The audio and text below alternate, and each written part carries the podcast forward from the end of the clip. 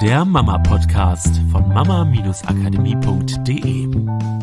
So, hallo ihr Lieben. Hier ist Miriam. Und hier ist Katrin vom Mama Podcast. Ich grüße euch. Ganz genau. Heute mit einem klassischen Thema. Thema Schimpfworte, die dein Kind unter Umständen aus dem Kindergarten mitbringt. Ich meine, vielleicht ist dein Kind auch das, was die Schimpfworte in den Kindergarten reinbringt. Wer weiß. Aber vielleicht bringt dein Kind auch äh, einfach Schimpfworte ja aus dem Kindergarten mit oder von älteren Geschwistern oder so. Genau, weil ich immer mal höre oder lese, ähm, ich weiß nicht, wie ich damit umgehen soll. Ja, ich setze mich schon mit meinem Kind hin und ich erkläre das äh, meinem Kind, dass ich diese Worte nicht mag und mein Kind äh, sagt diese Worte trotzdem immer wieder. Und mein Mann, der regt sich darüber auf und der kann dann nicht an sich halten, weil so, dann wird er richtig wütend und dann wird geschimpft wegen der Schimpfworte. das ist ja irgendwie schon ja witzig in sich. Genau. Und da wollen wir heute mal so ein einfach mal einen Blick drauf werfen, sage ich mal, damit du in Zukunft damit vielleicht ein bisschen relaxter umgehen kannst und dir nicht mehr die Frage stellen brauchst, wie gehe ich denn jetzt damit um, was mache ich denn? Ja, genau. Ich möchte einmal vorab schicken, dass wir werden jetzt halt in einen Teil, sag ich mal, reinzoomen, dass du einfach ein bisschen Grundverständnis und vielleicht auch Theorie dahinter hast, ja, für dich.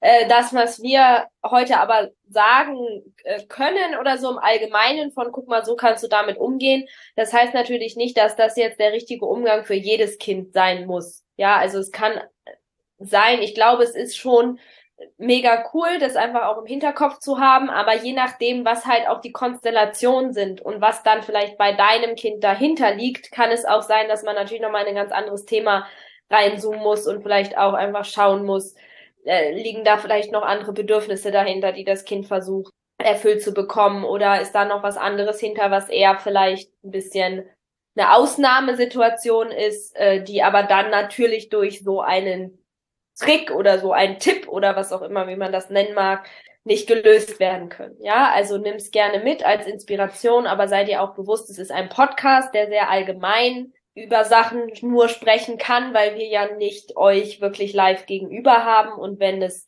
einfach bei euch noch in eine andere Situation ist, dann kannst du dir auch gerne ein Gespräch buchen oder dafür sind natürlich dann auch die Coachings da, wo wir einfach individuell sprechen können und einmal ein Grundfundament aufbauen können und rausfinden können, woran liegt es denn vielleicht bei deinem Kind und was braucht dein Kind ganz individuell. Genau, also wenn es auch mit starken Wutanfällen verbunden ist oder sowas. Dafür ist diese Podcast-Folge jetzt nicht gedacht, sondern allgemein, dein Kind kommt nach Hause und sagt dann mal, was, du bist eine blöde Kuh, du Fotze, du, also ihr wisst ja, so, es ja. gibt so ein bisschen, ähm, auch ein bisschen stärkere Wörter, die nicht so gefallen. Und darum soll es einfach gerade heute mal in dieser Podcast-Episode gehen. Genau.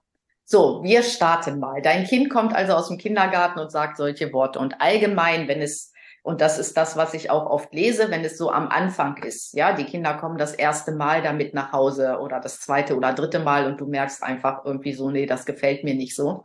Dann kannst du davon ausgehen, dass dein Kind meistens ja diese Worte noch gar nicht gefüllt hat mit Dingen, mit denen wir sie füllen. Das heißt, wir haben ja eine Bewertung auf diesem Wort. Wenn wir jetzt mal dieses Wort Fotze nehmen, dann haben wir Erfahrungen teilweise damit gemacht mit diesem Wort und bewerten dieses Wort als, das ist ein schlechtes Wort. Aber dein Kind hat ja erstmal dieses Wort noch gar nicht gefüllt oft. Es kommt aus dem Kindergarten, hat vielleicht im Kindergarten festgestellt, ah, Kinder lachen, wenn, äh, wenn man dieses Wort sagt oder die Erzieherin schimpft, wenn man dieses Wort sagt oder da spielen welche Kriegen, wenn einer das Wort sagt. Und das fängt an, dieses Wort zu füllen.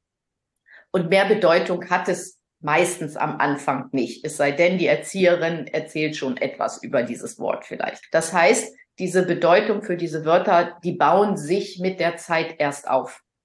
Ja, nur zum Verständnis, wenn du da so richtig innerlich äh, eine Wut kriegst, wenn dein Kind das sagt, dann ist das deine Bedeutung, deine Bewertung auf dieses Wort oder auf eine Erfahrung, die du damit vielleicht mal gemacht hast. So, und vielleicht hilft dir einfach diese Annahme schon dabei, mit diesem Wort viel relaxter umzugehen.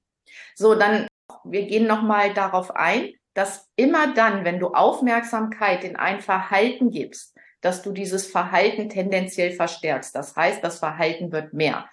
Und zwar, weil Aufmerksamkeit gekoppelt ist mit Verbundenheit. Das heißt, immer wenn du deinem Kind für so ein Wort, was es sagt, Aufmerksamkeit schenkst, fühlt sich dein Kind mit dir verbunden. Und je höher deine Emotion ist, desto mehr fühlt sich dein Kind mit dir verbunden, weil du ihm ja eine ziemliche Emotion dazu schenkst. Das muss nicht eine gute Emotion sein, sondern das kann genauso eine negative Emotion sein, wie du bist wütend, weil dein Kind so etwas sagt. Du hast ein totales Unverständnis. Du hast das Gefühl, du musst ihm unbedingt erklären, warum das nicht geht. Ja, das ist alles Aufmerksamkeit, mit der sich dein Kind verbunden fühlt und was dafür sorgen kann und tendenziell auch dafür sorgen wird, dass dein Kind diese Worte mehr sagt. Ja, aus verschiedenen Motivationen, ne? Manchmal einfach so, äh, so aus Spaß vielleicht, also so diese, mal, gucken, ne, ob man mal wieder aus dem Sattel fährt. Das ist jetzt kein Grenzen austesten oder so. Es ist halt auch dieser Weg, diese, diese Ladung da irgendwie anzutriggern aber nicht böswillig oder manchmal vielleicht auch eben tatsächlich in Momenten, wo sich dein Kind nicht verbunden fühlt, weil es das Gefühl hat, es wird ungerecht behandelt oder ne, es ist so viel Aufmerksamkeit auf das kleine Geschwisterchen und dann wird das Bedürfnis nicht auf gesunde Art und Weise erfüllt und dann hat das Kind halt eine weitere Möglichkeit, nämlich es sich zumindest auf ungesunde Weise zu erfüllen. Selbst wenn es dann eine blöde Reaktion kriegt, selbst wenn es dann Wut oder Gemecker kriegt, aber ist es zumindest schon mal besser, als irgendwie das Gefühl zu haben, nicht zu zählen oder nicht gesehen zu werden, weil dann wird es zumindest gesehen. Das klingt jetzt irgendwie so krass, aber das ist, kann bei Kindern auch manchmal einfach im Kleinen sein. Ja, das muss nicht mal sein mit, oh Gott, mein Kind wird über Wochen und Monate nicht gesehen, sondern das kann auch manchmal einfach so ein, so ein Tag oder ein paar Tage sein, wo vielleicht ein kleines Geschwisterchen ist krank, braucht sehr viel Aufmerksamkeit, wird auf einmal sehr viel getragen, man hat irgendwie gar nicht so den Nerv für das größere Kind. Man muss, ne, es wird immer irgendwie weggeschickt oder warte mal kurz oder ich kann gerade nicht zuhören, ich muss mich auf was anderes konzentrieren. Ja, und schon ist dieses Bedürfnis davon, ey, ich will aber auch wieder zählen, ich will auch wieder gesehen werden und dann kommt halt Verhalten, von dem das Kind weiß, dass es dafür Aufmerksamkeit bekommt. Genau, das heißt, dein Kind hat eine Erfahrung gemacht, entweder bei dir, dass es Aufmerksamkeit bekommen hat, oder vielleicht im Vorfeld auch im Kindergarten, weil die Erzieher geschimpft haben oder das Kind an die Seite genommen haben, weil andere Kinder gelacht haben. Wie gesagt, was ich am Anfang gesagt habe, daraus ein Kriegenspiel entstanden ist. Und dein Kind steht nicht in der Ecke und überlegt sich, ich sage jetzt mal dieses Wort, um Mama zu ärgern, weil dann kriege ich Aufmerksamkeit zum Beispiel, sondern das sind unbewusste Prozesse. Das heißt, dein Kind hat eine Erfahrung gemacht und aus der Erfahrung heraus sagt das Unterbewusstsein, wenn ich das und das tue, dann passiert das und das, dann kriege ich Aufmerksamkeit. Das heißt, deswegen entsteht eine höhere Wahrscheinlichkeit, dass dein Kind diese Worte sagt. Wenn jetzt dein Kind dieses Wort sagt und das Wort läuft sozusagen ins Leere, du gibst gar keine Aufmerksamkeit rein, dann hat dieses Wort in Bezug auf dich für das Kind überhaupt gar keine Bedeutung. Es hat keine Relevanz, es kann ja überhaupt nichts damit, also es passiert ja nichts. Es läuft ins Leere. Ja. Genau, kannst du das fühlen? Ja, also stell dir mal vor, dein Kind sagt so ein Wort und du machst deine Sachen weiter. Wozu sollte dein Kind dieses Wort nutzen? Es kann es sein, dass es das noch ein paar Mal ausprobiert, weil es ja so viel Aufmerksamkeit im Kindergarten darauf kriegt. Aber tendenziell wird die Wahrscheinlichkeit viel, viel geringer sein, dass dein Kind diese Worte sagt, wenn du das Wort ins Leere laufen lässt. Es geht nicht nur darum, ob du etwas sagst, sondern deine innere Einstellung dazu. Dein Kind kann in dir sehen, steht neben dir und kann in dir sehen, ob du angespannt bist oder nicht, ob du einen Hass auf dieses Wort hast oder da eine bestimmte Anstrengung in dir ist. Ja, also je cooler du damit umgehen kannst, desto besser ist das. Ja, und da sind wir wieder bei der Eigenreflexion und der inneren Arbeit. Ne, sich mit den eigenen Triggern auseinanderzusetzen und zu lernen und zu üben, wie ich die rauskriege aus dem System, dass diese Schalter nicht mehr funktionieren. Ja, und da geht's ja nicht darum, dann zu sagen, das ist ja oft die Angst, die passiert. Oh Gott, aber wenn das nicht mehr funktioniert, dieser Trigger, dann, ja, dann ist das doch die Erlaubnis, dass mein Kind das dann alles sagen darf, weil ja dann nicht mehr schlimm ist. Aber das ist halt das Missverständnis. Denn in dem Moment, wo es dich nicht mehr triggert, fallen viele Vorteile weg. Und zweitens kannst du auch viel ruhiger eine Lösung finden. Es geht ja gar nicht dann darum, wenn die Trigger weg sind, dass du gar nichts mehr machen darfst dazu. aber du machst es aus einer ganz anderen Emotion und das ist halt wichtig, weil dann kannst du dein Kind wirklich sehen, wenn du ihm begegnest, wenn ihr drüber sprecht und es ist nicht so ein es entsteht nicht so ein Machtgefälle zum Beispiel, weil du das Gefühl hast, oh, ich muss es jetzt erziehen, weil das muss irgendwie da raus. Oder das Kind spürt nicht unbewusst, dass da ein Thema auf es projiziert wird, weil du vielleicht das Gefühl hast, so, oh, wenn das jetzt andere hören, ja, dann oh Gott, dass die mitkriegen, dass ich das nicht hinkriege, dass mein Kind solche Worte nicht sagt, weil das ja auch irgendwie so ein Sinnbild für gute Erziehung ist. Und dann fühlt das Kind, dass auf ihn projiziert wird, dass es sich auf eine gewisse Art und Weise zu verhalten hat, um nach außen zu zeigen, dass du eine gute Mutter bist und fühlt sich zum Objekt gemacht, ja, und reagiert darauf. Oder eben das Thema, dass du einfach auf dieses Wort von früher einen Anker hast, weil in dir die Anspannung ausgelöst wird, weil du immer angemeckert wurdest, wenn du das gesagt hast. Und dann zieht sich in dir alles zusammen und weil du mit diesem Gefühl von in dir zieht sich alles zusammen, weil du früher angemeckert wurdest, nicht umgehst in dem Moment und da einen gesunden Weg noch nicht gefunden hast bisher, das abfließen zu lassen, reagierst du dann deinem Kind gegenüber aus diesem Gefühl von, oh Gott, in mir zieht sich alles zusammen. Ja, und das ist diese innere Arbeit. Das ist, finde ich, so, so wichtig, sich das bewusst zu machen, dass das eines der Kernsachen ist, die wir zu tun haben, wenn wir Kindern einen coolen Weg in die Zukunft ebnen wollen. Damit wir freier sind, klarere Kanäle und ihnen klarer und ehrlicher und wahrhaftiger begegnen können und ihnen nicht begegnen als selbst diese kleinen verletzten inneren Kinder oder ja als total chaotische, total verdreckte Kanäle, sage ich mal, sondern ja, dass wir ihnen einfach in Klarheit begegnen können und das fühlen dann unsere Kinder und diese Klarheit fühlen sie auch in uns und dann reagieren sie auf diese Klarheit und haben viel mehr Orientierung. Das ist dein Job zu tun. Und dann von da aus, wenn du dann wieder klar bist, dann kannst du ganz andere Gespräche mit deinem Kind führen. Genau, und das heißt ja nicht, dass du nichts dazu sagst. Ja, also ja. ich würde am Anfang erstmal tatsächlich nichts dazu sagen, weil dieses Wort ist einfach nur ein Wort wie Butter oder wie Esel. Weil das Kind ausprobiert, so wie Ida gerade Sprache lernt. Ne? Sie probiert dann halt, ah, probiert so Kühlschrank zu sagen und wie sich das anfühlt, Kühlschrank zu sagen. Und so hat das Kind ein neues Wort aufgeschnappt und probiert das mal aus, wie sich das anfühlt im Mund, wie das klingt und auch natürlich, wie das Umfeld darauf reagiert. Kann ich das nutzen? Das ist einfach ein Ausprobieren was das bedeutet. So. Genau. Und wenn das doch mehr werden sollte, ja, dann kannst du nicht in dem Moment, wo dein Kind das sagt, sondern vielleicht mal irgendwie so zwischendurch mal sagen, sag mal, ich habe gemerkt, du sagst immer so viel diese Worte. Ich mag diese Worte nicht. Wollen wir nicht mal überlegen, was schöne Worte sind und was halt Worte sind, die sich nicht so gut anfühlen. Ja, was fühlt sich für dich gut an? Da könnt ihr ja so ein bisschen spielerisch rangehen. Nur damit ihr wisst, je mehr Aufmerksamkeit, desto eher ähm, triggert ihr das Unterbewusstsein eures Kindes, diese Worte zu benutzen. Ja, wir hatten früher eine Lehrerin, die mochte das Wort Scheiße überhaupt nicht. Wir mussten es 50 Mal schreiben. Also es ging richtig schön ins Unterbewusstsein rein. Wenn wir das 50 Mal schreiben mussten, weil wir was vergessen haben, mussten wir es halt 100 Mal schreiben. Aber was passiert ist, dass wenn die Kinder in der Klasse und da gab es so ein paar davon, die immer ganz gerne mal Streiche gespielt haben oder getriggert haben. Was haben die denn gemacht? Die haben genau dieses Wort benutzt, weil sie wussten, dass unsere Lehrerin darauf total abfährt, auf dieses Wort. Da war so viel Spannung in diesem Wort drin, dass das wie eine Einladung war für manche Kinder, genau dieses Wort zu sagen. Und ich möchte da auch nochmal nur kurz betonen, nicht weil das böswillige Kinder waren. Meine Vermutung ist, nur eine Vermutung, dass gerade früher ja dieses Machtgefälle einfach noch recht groß war. Ja, Lehrer, Schüler, Lehrer sagt, wie was zu sein hat. Wenn der Schüler das nicht macht, gibt's eine Strafe. Also das ist ja auch mit dem Wort ganz klar so. Und dann ist natürlich, das fühlt sich für Kinder einfach nicht gut an. Erinner dich zurück, wann hast du dich jemals gut gefühlt, wenn Erwachsene Macht über dich ausgespielt haben? Durch ein autoritäres System. Es ist einfach Kacke. Ja, so zum Thema Schimpfworte.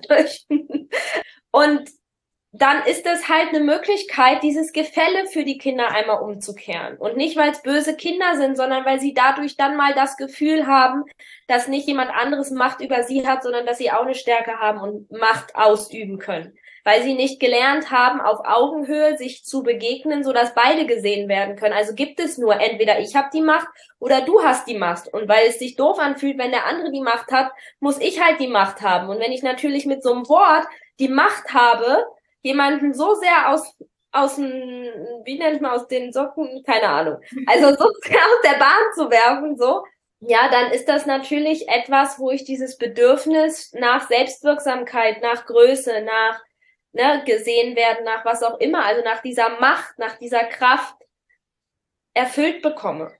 Ja, und zusätzlich hatten wir auch viel Spaß in einer ziemlich ernsten Konstellation von Unterricht. Da wurden halt eine Menge mehr Sachen gematcht. Auch wenn dein Kind im Kindergarten sehr viele Wort, sehr viel solcher Worte nutzt und zu Hause nicht, weil du zum Beispiel keine Aufmerksamkeit reingegeben hast, weil das da einfach ins Leere gelaufen ist, dann ist es eher weniger in deiner Macht, das im Kindergarten zu ändern. Weil, wie du jetzt erfahren hast, wenn es, wenn du zu Hause keine Aufmerksamkeit reingibst und dafür dein Kind dann diese Worte nicht so viel sagt und dein Kind bekommt im Kindergarten sehr viel Aufmerksamkeit auf diese Worte, dann ist das ja entstanden, weil andere Aufmerksamkeit reingegeben haben. Das ist eine Konstellation zwischen denen, ja, und nicht zwischen dir und dem Kind. Nur, dass du dir das bewusst machst, dass du zwar mit deinem Kind darüber reden kannst, aber dass das eine Konstellation ist, die mit dir und deinem Kind nichts zu tun hat. Jetzt gebe ich noch eine Sache rein. Ich weiß ja, mir fallen gerade so viele Sachen ein. Und zwar, du kennst das vielleicht auch, dein Tag war sehr anstrengend und dann passiert dir irgendwas, dir fällt irgendwas hin und du sagst das Wort Scheiße. Ist ja im Prinzip genauso ein Wort, was du vielleicht sagen würdest, willst du nicht, dass dein Kind das sagt. Du bist erwachsen und hast schon eine normalerweise ausgebildete Impulskontrolle und könntest theoretisch dafür sorgen, dass du dieses Wort nicht sagst. Du müsstest es, wenn du Impulskontrolle richtig gelernt hatte, hättest, eigentlich kontrollieren können, ob du dieses Wort sagst oder nicht. Kinder, also wenn sie sehr jung sind, noch im Kindergartenalter, dann haben sie diese Impulskontrolle noch nicht. Das heißt, sie können einfach von ihrer Entwicklung her das nicht stoppen, dass sie dieses Wort sagen, wenn das gerade aus ihnen rauskommen will. Also wenn da etwas ist, wo sie sich ärgern und sie haben irgendwo die Erfahrung gemacht, wenn man sich ärgert, dann kommt das so raus, das ist etwas, wo man die Wut mit loslassen kann oder so, dann kann dein Kind, wenn es vier Jahre alt ist zum Beispiel, dann kann es das noch nicht kontrollieren. Und du merkst es bei dir, dir fällt es ja in der einen oder anderen Situation vielleicht sogar schwer, obwohl du theoretisch eine ausgebildete Impulskontrolle haben müsstest. Also verlangst du von deinem Kind etwas, was es rein, also was es noch gar nicht kann von der Entwicklung her und was du oft noch nicht mal vielleicht unter Kontrolle hast. Nur zum Verständnis, dass dir das vielleicht hilft, da wirklich ein bisschen smooth, ein bisschen leichter, ein bisschen verständnisvoller mit umzugehen und diese Aufmerksamkeit aus diesen Worten mal so rauszuziehen. Ja, genau. Und ich mache einmal dann jetzt das zum Ende hin rund, äh, um dieses äh, Prinzip nochmal aufzugreifen, keine Aufmerksamkeit in unerwünschtes Verhalten das ist halt, wenn das Kind das einfach so spielerisch sagt, ja, und irgendwie so durch die Gegend rennt und ruft, scheiße, scheiße, scheiße, das wunderbar, gibt's einmal null Aufmerksamkeit rein, ja, einfach tust so, als würdest du es gar nicht hören, weil dann hat es auch keinen Trigger, keine Ladung, lass dein Kind es doch ausprobieren, ja. Ähm, wenn es jetzt aber in solchen Momenten kommt, wo es für das Kind auch schon gekoppelt ist an eine Emotion, ja, weil es zum Beispiel entweder zu dir das sagt, weil es gerade richtig wütend auf dich ist oder seine wütend auf seine Schwester oder ähm, total überfordert gerade und dann sprudeln diese Worte eben so raus, vielleicht auch weil die Impulskontrolle noch nicht da ist, dann heißt keine Aufmerksamkeit in unerwünschtes Verhalten nicht, dass du das Kind in dem Moment ignorierst. Ja, das will ich deswegen nochmal betonen, sondern es heißt, du gibst dann Aufmerksamkeit in das, worum es eigentlich geht. Weil wenn dein Kind dir gegenüber wütend ist, dann brauchst du nicht Aufmerksamkeit darauf geben, dass das Kind irgendein Wort nicht sagen soll und auch nicht darauf, dass jetzt geh doch mal respektvoll mit mir um, weil da gibst du nur Aufmerksamkeit auf deinen inneren Trigger, der nicht gelöst ist, ja. Das, worauf du dann Aufmerksamkeit geben kannst, ist zu gucken, woher kommt denn das gerade? Was braucht denn das Kind gerade? Was ist denn das, was das gerade auslöst? Und da gibst du Aufmerksamkeit rein. Weil dann haben wir wieder Verbundenheit, aber darüber, dass dein Kind sich gesehen fühlt und gehört fühlt mit dem, was ihm gerade wichtig ist zu sagen, was es aber wahrscheinlich noch nicht in vernünftige Worte fassen kann, weil ein vierjähriges Kind, selbst ein sechsjähriges Kind, sich halt nicht vor dich setzt und sagt, Mama, ich hatte so einen anstrengenden Tag. Heute im Kindergarten war es so viel lauter als sonst. Und dann hat mich der noch geärgert. Und das hat sich jetzt alles aufgestaut. Und dann warst du heute irgendwie noch angespannt. Und ich hatte irgendwie das Gefühl, dass das was mit mir zu tun hat, auch wenn das vielleicht gar nichts mit mir zu tun hatte. Und deswegen sprudelt das jetzt alles aus mir raus. Und ich kann einfach nicht mehr. Und ich brauche einfach mal eine Umarmung von dir.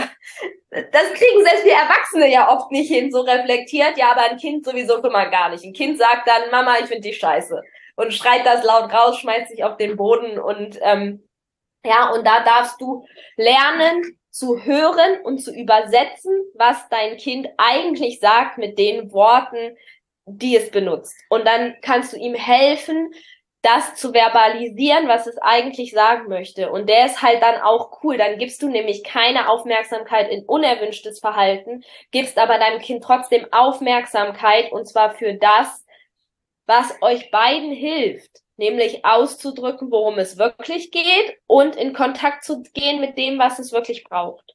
Und das machen wir so cool in unserer Familienalltagszauberformel. Da geht es nämlich um Emotionsbegleitung bei Kindern. Wie mache ich denn das richtig? Ja, also wenn da mehr drin steckt als das, was wir am Anfang gesagt haben, sondern das ist verbunden mit einer Wut, mit mit Bedürfnissen, die vielleicht nicht erfüllt sind. Da schaukelt sich bei euch was hoch. Ja, da darf man natürlich ganz anders rangehen als das, um was es jetzt hier in dieser Folge ging. Und das ist ein Teil unseres mega coolen Coaching-Programms. Äh, was wir starten wieder jetzt am 1.7. Genau, da kannst du noch uns einfach schreiben, wenn du Interesse daran hast, wenn du mit mir sprechen möchtest, Fragen dazu hast. Äh, wenn du möchtest, dass ich mal auf deine Herausforderungen und Wünsche gucken oder so, dann kannst du gerne ein Gespräch bei mir buchen. Den Link findest du in den Show Notes oder du schreibst uns an mail at mama-akademie.de. Ja, genau. Und da, ja, da geht's dann darum, dieses Gehör auch immer mehr zu schulen. Also unter anderem geht's auch darum. Es ist nicht äh, das, das Einzige. Wenn ich dieses Programm in einem Satz beschreiben könnte, wäre ich glücklich, das endlich mal zu können. kann ich aber irgendwie nicht. Aber es ist natürlich ein Part, immer sensiblere Ohren für zu kriegen. Worauf will ich jetzt die Aufmerksamkeit geben? Wie kann ich mit meinem Kind in Kontakt kommen? Und wie kann ich aber auch mit mir selber in Kontakt kommen? Weil es geht natürlich nicht darum, deine Trigger zu unterdrücken. Der funktioniert halt nicht. Ja, wenn du sagst, oh Gott, jetzt darf ich nie wieder getriggert sein, weil ich muss ja immer auf mein Kind reagieren, der funktioniert halt nicht. Unsere Verantwortung als Eltern ist für mich, diese unsere Trigger anzugucken, ja, und die aber dann gesund abfließen lassen zu können, dass sie halt irgendwann nicht mehr funktionieren und das ist was ganz, ganz anderes als unterdrücken. Weil unterdrücken heißt nur, irgendwann kommen sie an anderer Stelle hoch. Und natürlich ist das auch ein Lernfeld, dann zu gucken. Also ich kann inzwischen manchmal diese Trigger sogar in dem Moment abfließen lassen, während ich mich auf mein Kind konzentriere.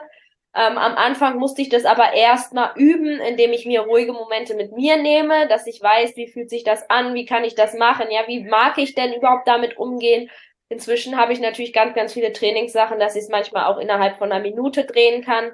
Und am Anfang braucht es manchmal vielleicht auch ein bisschen Zeit und auch eine Auseinandersetzung, dass ich sage, ich nehme mir abends nochmal ein bisschen Ruhe für mich, setze mich mit dem Thema in mir auseinander und gucke, wie es drehen kann, wie es heilen kann. Ja, also heilen im Sinne von abfließen, die Ladung daraus nehmen, dass es nicht mehr jedes Mal explodiert, wenn es angepiekst wird, sondern dass da keine Ladung mehr drin ist, sondern das ins Leere läuft. Hm.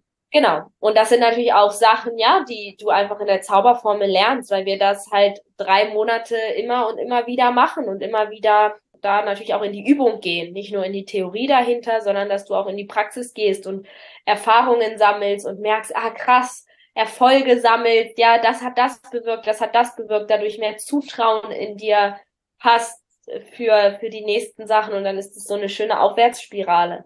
Ja, und in drei Monaten haben wir einfach eine coole Zeit, dass diese Aufwärtsspirale auch danach noch weitergehen kann, weil sich gewisse Sachen einfach schon festigen können und du nicht einfach nur so ein so einen Kurs machst, mal drei Wochen und das ganze Hintergrundwissen hast, aber dann wieder im Alltag die Übungszeit verloren geht, weil der Alltag dich wieder einholt. Genau, das war die Podcast-Episode für diese Woche. Und äh, ich wünsche euch eine tolle Zeit. Ich freue mich auf die nächste Episode. Macht's gut. Tschüss. Das war der Mama Podcast. Der Podcast, der Familien zusammenwachsen lässt. Mehr zu uns unter mama-akademie.de.